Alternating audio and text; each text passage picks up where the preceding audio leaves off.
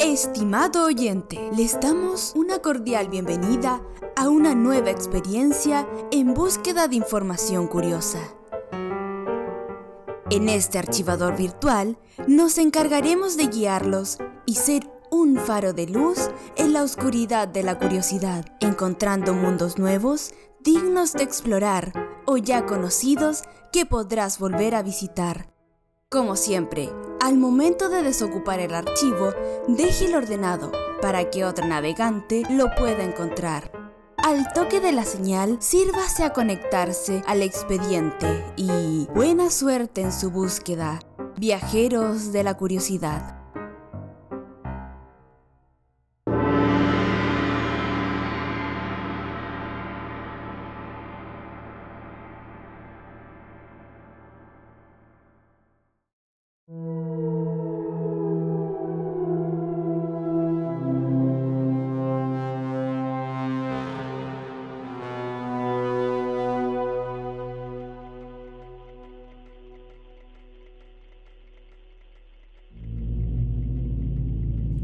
En el bosque se esconden las criaturas más misteriosas y peligrosas. Si eres lo suficientemente insensato como para comprobarlo, será mejor que te despidas de tu familia y amigos, porque es probable que el Wendigo te encuentre y acabe con tu vida.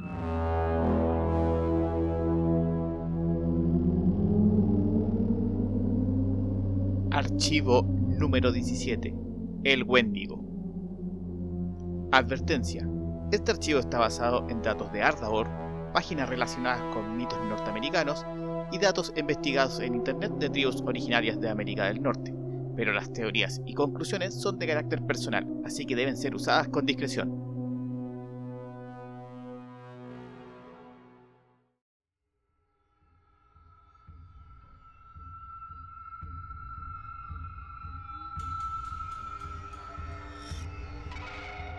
La criatura conocida como Wendigo es originaria de las regiones de América del Norte, tanto de Estados Unidos como de Canadá, siendo su leyenda muy contada en las regiones de los Grandes Lagos. Este monstruo se encuentra fuertemente asociado a los duros inviernos y al canibalismo, siendo esta criatura el resultado de una horrenda transformación humana. Debido a esto, suele describir al Wendigo como una especie de hombre lobo, incluso existiendo historias que dictan que para poder asesinarlo debes utilizar balas de plata. Las historias del Wendigo surgieron de la cultura algoquina. Los algoquinos son un grupo diferente de pueblos nativos de América del Norte. Las historias del Wendigo son principalmente contadas en las tribus Ojibwa, Cree, las Kami, Assiniboine y los Inuit.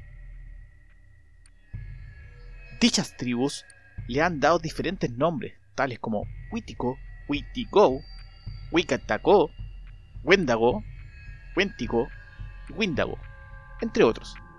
Y cada nombre se puede traducir de la misma forma, el espíritu maligno que devora humanos, existiendo una tradición de un explorador alemán en el año 1860, el cual tradujo el nombre de la criatura como caníbal. Las descripciones físicas, así como su origen, siempre varían, pero lo que diferentes tribus están de acuerdo es que el Wendigo es un muy poderoso, maldito y maligno. El Manitú, oscuro, de gran poder. El Manitú es una palabra del dialecto indígena de los algoquinos que se puede traducir como espíritu, por lo que ellos hablan del Wendigo como un espíritu del bosque y del invierno. Si tratamos al estado Wendigo como una metamorfosis que sufre un humano por sus pecados, se encuentran diferentes maneras de cómo poder llegar a convertirse en dicho monstruo, siendo el más común el canibalismo, ya sea por el deseo retorcido de poder probar carne humana o un acto extremo de poder sobrevivir. Este acto tabú lo convertirá en un Wendigo. Otras historias explican que los Wendigos son la personificación de la glotonería, la codicia y los excesos en general. Aquellos humanos que no han controlado sus impulsos terminarán convirtiéndose en una bestia insaciable y llena de odio. Estas historias suelen ser contadas entre las tribus para reforzar el tabú del canibalismo, y también para evitar el comportamiento egoísta entre los miembros de la tribu. Se conoce que entre los Asinoboe, los Kree y los Gia se realiza una danza ceremonial satírica para reforzar la seriedad del tabú del Wendigo. Esta ceremonia se hacía en tiempos de hambruna y consistía en usar máscara y bailar hacia atrás alrededor de un tambor. Otro mito cuenta que si un hombre asesinara en masa, comenzará a mostrarse insatisfecho con su asesinato, provocando que devore a sus víctimas para saciar ese vacío, tanto como resultado la transformación del Wendigo. Otra versión indica que el Wendigo, al ser un espíritu, puede poseer a un ser humano mientras duerme, y de esta forma transformarlo en una criatura maldita. También se cree que esta maldición puede ser provocada por magia oscura. Las descripciones físicas de la criatura varían considerablemente por la gran mayoría de las tribus algoquinas. Lo describen como un gigante de más de 4 metros de altura, una característica muy rara en los mitos algoquinos. Su gigantesco tamaño debido a que cuando el Wendigo devora por completo a una persona, su estatura crecerá de forma proporcional a la carne que haya consumido y hacer a los Wendigo criaturas descritas como seres violentos, con fuertes deseos de glotonería y sin poder satisfacerse nunca.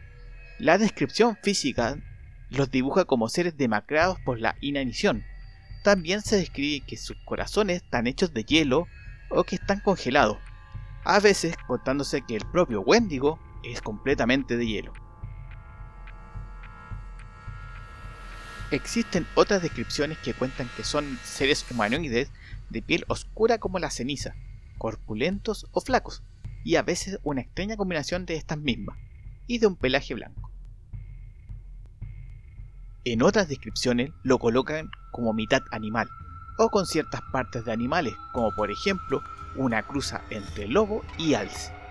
Lo que parece estar de acuerdo todas las historias es que se trata de un monstruo de largas y afiladas garras, de mortíferos dientes amarillos o rojizos, labios partidos, lengua larga, ojos brillantes y hundidos, y un cuerpo demacrado y de una fuerte olor nauseabundo. Pero existe una versión muy alejada a las que ya hemos mencionado, donde se cuenta que el Wendigo es un manitú que habita en los bosques y se alimenta de musgo, incluso describiendo que puede ser hecho de musgo.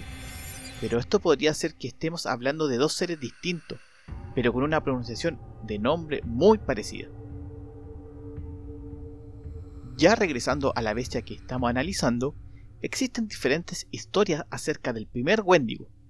En una muy popular historia fue alguna vez un gran cazador humano, quien, persiguiendo una gran presa, que terminó perdiéndose en el bosque. Con la llegada del invierno, le era imposible encontrar animales a los cuales cazar, por lo que estando al borde de la muerte por el hambre, asesinó al primer humano que encontró, de esa forma probando la carne humana y motivado por su instinto de supervivencia. Por hacerlo, fue castigado por los dioses, lo que lo transformó en un horrible monstruo que solo puede alimentarse de carne humana, y nunca se verá satisfecho con ella. En otras historias, se dice que el primer Wendigo fue un guerrero que hizo un trato con un demonio o un ser sobrenatural de alguna clase, haciéndolo para salvar a su tribu. Para ello, abandonó su alma y se transformó en el Wendigo. Cuando llegó la paz y no había necesidad de una criatura tan terrible para proteger a la tribu, el guerrero fue desterrado y obligado a vivir en soledad y lleno de odio y de resentimiento en su corazón. A partir de entonces, él sería una bestia maligna, siempre hambriento de la carne humana que le había dado la espalda. Algunos cuentan que la persona víctima de la transformación continúa residiendo dentro de la bestia, específicamente donde debería estar el corazón. Dicha persona se encuentra congelada y la única forma de poder matar al Wendigo es matando a la persona congelada. En simples palabras, hay que atravesar su corazón.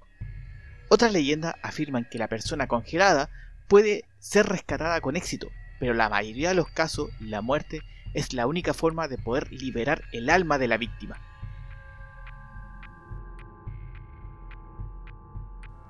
Otra leyenda narra un hombre que fue traicionado por su amada, que en venganza lo asesina y devora su corazón, pero en vez de saborear el calor de su venganza, su corazón se congeló en una bestia devora corazones.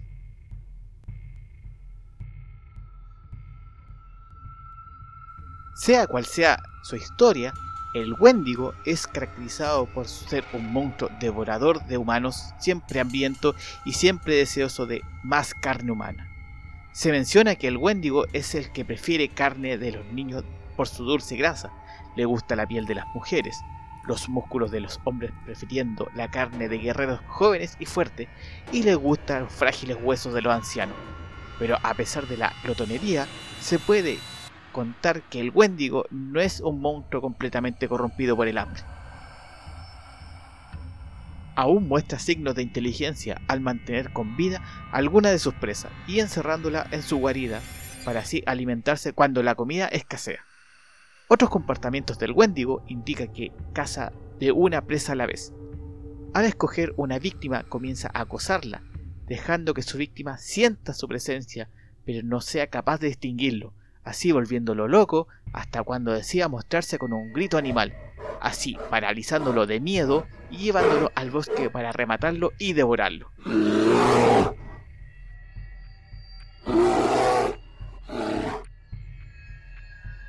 Con respecto a sus habilidades, se le describe con una gran agilidad y con una fuerza sobrehumana pudiendo partir a un ser humano a la mitad con gran facilidad, también se cuenta que su cuerpo es muy resistente a todo tipo de ataque, regenerándose con gran velocidad las heridas provocadas por cualquier tipo de arma, exceptuando las armas hechas de plata y el fuego, siendo estos sus únicos puntos débiles y la única forma de poder matarlo de verdad. Encontrándose tan fuertemente relacionado con los animales y la naturaleza en general, el Wendigo posee un fuerte olfato, un agudo sentido del oído e incluso se cree que posee una especie de visión nocturna. Se cuenta que una vez que tenga el olor de su presa nunca podrá perderla y sabrá dónde se encuentra sin importar la distancia. Es capaz de escuchar los latidos del corazón e incluso puede ver el calor de los cuerpos en la oscuridad y como última habilidad o característica, el Wendigo es fuertemente asociado con el invierno y el frío, por lo que se cree que puede controlar el clima frío, así para hacer más lento y debilitar a sus presas, o que los fuertes vientos helados son el aviso de su presencia, siendo los climas fríos los preferentes por el Wendigo, acostumbrando a moverse en tormentas de nieve. La relación por la cual se vincula al Wendigo con el frío es ya mencionado en el tema del canibalismo. La gran mayoría de las historias explican que los humanos llegan a semejantes actos por el deseo de sobrevivir, con los crudos inviernos donde la comida escasea. Es por eso que la presencia del Wendigo es más fuerte en la llegada del invierno.